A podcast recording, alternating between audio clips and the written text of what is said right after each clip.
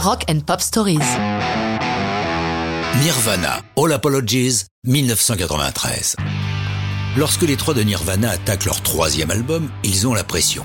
Le succès colossal du précédent, Nevermind, a créé une demande tant du côté du public que de celui de leur label DGC Records. Les 30 millions de Nevermind écoulés ont fait d'eux des superstars et les frasques du couple Kurt Cobain-Courtney Love font les belles heures des magazines People.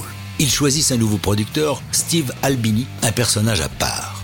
Il est réputé dans le milieu indé, entre autres pour son travail avec les Pixies. Sa probité est exceptionnelle et son regard sur l'industrie musicale est sévère, jugeant les artistes outrageusement exploités. Lui-même refuse toute royalty, considérant que le travail du producteur consiste à se mettre au service de l'artiste, prendre les parts sur les ventes est contraire à son éthique. Pour fuir la pression, le groupe et le producteur s'installent au studio Pachyderm à Cannon Falls, un bled perdu du Minnesota à l'écart de tout. Kurt, Chris et Dave veulent revenir à leurs racines, estimant que les chansons de Nevermind ont été trop produites. Ils n'étaient pas d'accord avec les mixages et pensaient que le travail rendu les tirait trop vers la pop. All Apologies existe déjà bien avant la mise en route de l'album, puisque le groupe l'a joué lors de leur apparition remarquée au festival Reading en août 92. Cobain n'a pas l'habitude de commenter ses chansons, c'est pourtant le cas pour All Apologies qu'il dédie à sa femme et à sa fille Frances Bean.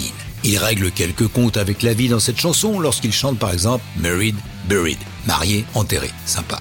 Il répète comme un mantra In the sun, in the sun, I feel as one, in the sun, in the sun, clamant clairement qu'il a envie d'ailleurs. Il faut dire que la ville d'Aberdeen, dont il est originaire dans l'État de Washington, tout en haut au nord-ouest des États-Unis, est l'un des coins les plus pluvieux du pays. All Apologies est publié en deuxième single de l'album le 6 décembre 93. C'est d'ailleurs un single double face A, ce qui signifie que commercialement il ne donne pas priorité à une chanson sur l'autre. La seconde étant le sulfureux Rape Me. Évidemment, dans l'Amérique pudibonde, cette chanson intitulée Viole-moi fait scandale. L'album In Utero est numéro 1 en même temps des deux côtés de l'Atlantique et le groupe part en tournée. Le 18 novembre, ils sont les invités de l'émission de MTV Unplugged. Là, plutôt que de jouer leur plus gros hit, ils font plusieurs reprises dans The Man Who Sold the World de Bowie et favorisent des chansons comme All Apologies et Rape Me. Cet Unplug paraît le 1er novembre 1994. Trop tard pour Cobain, qui est mort début mars. Mais ça, c'est une autre histoire de rock'n'roll.